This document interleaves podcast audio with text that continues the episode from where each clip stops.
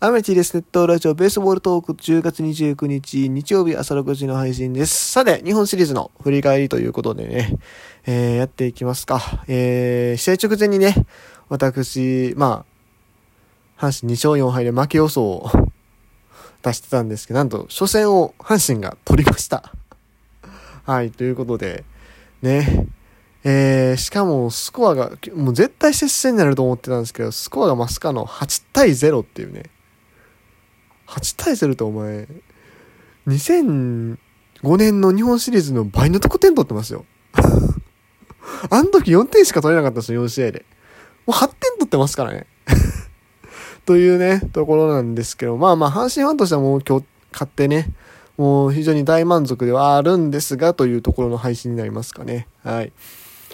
まあ、あの、今日の試合は、うん、今日の試合も昨日の試合ね、昨日の試合は、あのまあ、こうね、もう、長年、長年ってほどでもないか、まあ、ここ5シーズンぐらいですかね、あの、日本の球界を引っ張ってきて、もう間違いなくもう誰もが認める日本のエースとなった山本忍と、今年急にポーンと台頭してきて、えー、なんと防御率1点台というえげつないピッチングをしてみ、来てたね、来てた、この、村上正輝という新しいスターのね、この投げ合いということで、まあ、投手戦になるだろうなと。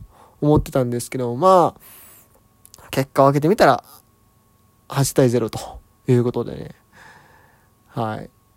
まあ今日阪神打線よく打ってましたけども、まあ、個人的な印象としては、やっぱ村上が、村上の出来が良かったっていうのはすごく大きいかなと思います。うん。まあ結局7回2安打無失点というところでしたし、まあ途中ねピンチもあったんですけども、まあしっかり踏ん張ってね、はい、あのー、日本シリーズ初マウンドではあったんですけども、ようやってくれたなと。僕は実を言うとあのー、村上初戦に当てん方がええんちゃうかなと 思ってたりもしたんですけども、正直吉野も勝てんのかなと思ってたんですけど、いや、これも村上で大正解でした。やっぱ普通のこと普通にやる岡田さんがよく言うてはるね、あれをできたのが良かったんじゃないかなと思うんですけども、いやでもね、この村上が、あのー、まあ、特に阪神が点取るまで、5回までの間、5回、5回というかまあ村上投げたてたところで言うと、えっと、4回の裏までを、本当にピシャリと、おこの間だと多分、4回までってオリックスヒット出てた ?1 本だけ出てた？いや、ノーヒットやったんよね。いや、これ、このピッチングはね、めちゃくちゃでかいです。ランナー1人も出してない。パーフェクトピッチングですからね。これがね、相当ね、吉信というか、あオリックスのバッテリー、吉信若月のバッテリーにプレッシャーを与えてたんじゃないかなというふうに思いますね。うん。実を言うと、山本由伸って、まあ、この日本シリーズでもう今年で3回目えー、登板した4試合目だったんですけども、実は過去3回の登板で、一度も勝ちがついてないんですよ。意外にもね。これだけ日本のエースになってるのに。そう。実は勝ててないってところがあって、振り返ってみると2021年が、えっ、ー、と、初戦ヤクルト戦京セラの試合が、えっ、ー、と、6回、えー、1失点。で、この時はまあチームは勝ちましたという感じだったんだけども、山本自身に、えっ、ー、と、勝敗をつかなかった。うん。で、その次が、えっ、ー、と、同じ年の第6戦、ほっともっとあの寒かった試合ですね。えー、そう、これ11月やったからね、今年ね、オリンピックあって。で、9回、えー、1失点、も素晴らしいピッチングなんですけども、相手も奥川かな？奥川どこ行って？奥川 な懐かしいな、もはやな。あのー奥川じゃなかったか？違ったか？奥川じゃなかったか ?6 戦目は。ちょっと忘れた。まあいいや。まあとにかく相手のピッチャーも全然譲らずですね。えー、結局延長入って1対2でオリックスは負けてるんですね。それでヤクルトが日本一を決めたっていうところ。うん。そう。6回失点、9回失点1回も勝てなかったんですよ。で、これ結構でかったんちゃうかなと思って。で、22年、えー、ヤクルト戦初戦投げるんですけども、この時神宮か。神宮に投げるんですけども、この時は4回と3分の1、まあ5回途中ですよね。ワンアウトもとりあえず5回はね。で、えー、4失点。で、チーム負けてますと。で、この時はこの、怪我がしてたんかなうん。で、この後シリーズ登板なしで、まあオリックスが日本一を決めたわけですけども、まあ、勝ってなかったんですよね。うん。これやっぱり、ね、日本のエースとなっても、日本シリーズで、いや、投げてないなともかく、3回も投げて1回も勝ててないっていうのは結構、やっぱり心に引っかかってたんじゃないかなと。いうところで今日は絶対勝つと。なんなら、ね、あの、もしかしたらこれが日本での最終登板になるかもしれない。日本というかオリックスに所属してのね、当面の間の、まあメジャー行くならば、まあ、メジャーほぼほぼ行くんでね、最終登板になるかもしれない。絶対に勝たないといけないと。いう気持ちがね、すごく強かったんじゃないかなと。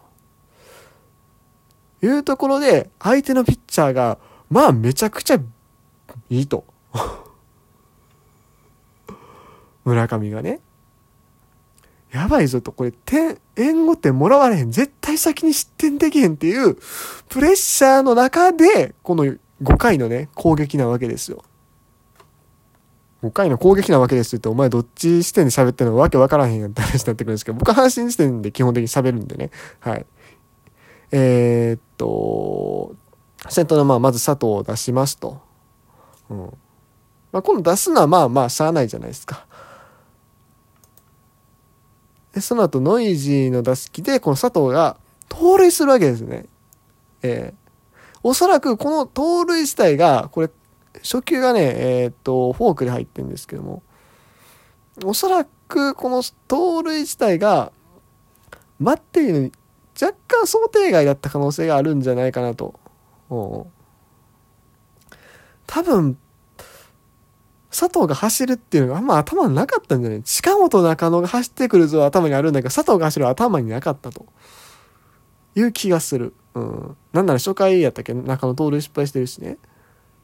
でも実を言うと佐藤輝明ってシーズン4月ぐらいかな結構走って一時期もリーグの盗塁王みたいになってた時期あるまあその後盗塁しなくなったんですけども全然走れる選手なんですねそこでしっかり盗塁してでその後まあノイジーのライトフライナーで三塁まで進んで、えー、ワンアウト三塁の阪神はチャンスオリックスはピンチなわけですよ当然ね、吉信の心、吉信のこのバッテリーの心理としては絶対に1点も先にやられへんと。っていう気持ちがあったと思うんです。なところで、まあ、DH の渡辺亮がセンターに詰まりながらもまあなんとかヒットを打ってこれでまあ阪神が1点先制できたわけですよ。この時点で多分結構バッテリー間にメンタル的に来てたんじゃないかなという気はするんですよね。うん。で、その後木浪も続かれて。でも、それでもやっぱエースはここで踏ん張れるはずなんですよ。うん。てか、僕が知ってる山本忍は、やっぱ踏ん張ってきてたピッチャーだと思うしね。悪くてもなんやかんやで、なんだろう、ほら、よく言うじゃないですか。山本忍6回3失点大炎上みたいな言い方とか、ツイッターでよく見ましたけども、6回2失点大炎上とかね。どこが炎上やねんみたいな。そういう感じでなんやかんや抑えるっていうさ、イメージがあったんですけども。で、この後さ、坂本がバント失敗するわけですよ。これちょっと阪神的にやばいなと思ったんですよ。これもう一押しとかんとあかんなと思ってんのに、バント失敗ってっていうね。で、ツーアウトで、近本回ってくると。いうと、まあ、近本ヒットは打てないんですよ。まあ、内野安打だったんで、まあまあ内野安打でも安打安打なんですけども、どうかなというところで、もう、でもまあ、やっぱりバッテリーはね、当然近本中野に関してはバリバリマークしてると思ってたんです、僕は。このシリーズ絶対1、2番出したらあかんし。うん。思ってたんですけど、もう、配球チャート見たら もう対策も何もあらへんやんって感じのね、オチなんですよね。えー、打ったのが ど真ん中のストレートっす これスリーベース。もうこれ試合決まりましたね、ほぼほぼね。うん。で、まあもうこっからもうボコボコボコボコ点が入っていくということで、結局、阪神が、えー、6回まで7点を挙げて、山本由伸をノックアウトしたというね、展開になりました。はい。まあ、もちろん阪神ファンとしてはすごく満足であるんだけども、まあ、野球ファンとしてはちょっと残念ですよね。もうちょっと緊迫した投手戦期待してたのに、うん、しかも何？先に？先にというかあのー、さどっちかというとまあ投手同投手同士っていうとところで見たら、まあ、村上の方が挑戦者なわけじゃないですか。で吉信の方が、まあ、受けて立つ王者側のはずなんだけどもその王者側の方がなんかあっさりもろもろボロンとどさどさっとえっていうぐらい崩れ去ったからうん。なんかあれっていうちょっと物足りへんっていうかうん。期待してた投手戦ではなかったですね。まあ、阪神ファンとして全然これはいいんですけど、ね、むしろ逆にあんま変な緊迫した展開になるとあのー、オリックスに持っていかれるから嫌ではあるんですけども。カラさんもまあ普通にこうやってあのー、何圧勝するのがほんまの強いチームやみたいなこと言ってはり言ってはったと思うんでね過去に。全然いいんですけど。うん。ということでね、まあ今日の試合の話はこんなもんで、えー、明日は宮城と西勇輝ですかね。えー、オリックスはバッテリー変わってくるはずです。えー、宮城は多分森といつも組んでるはずなんで、えー、京都はまた全然違う感じになるんじゃないかなというふうに思います。はい。一方の西勇輝。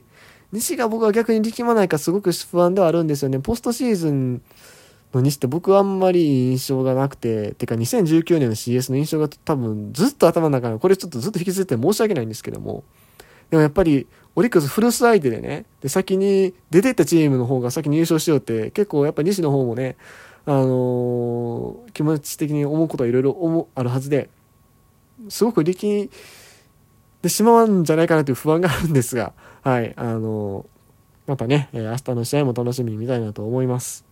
それでは、えー、以上 T でした。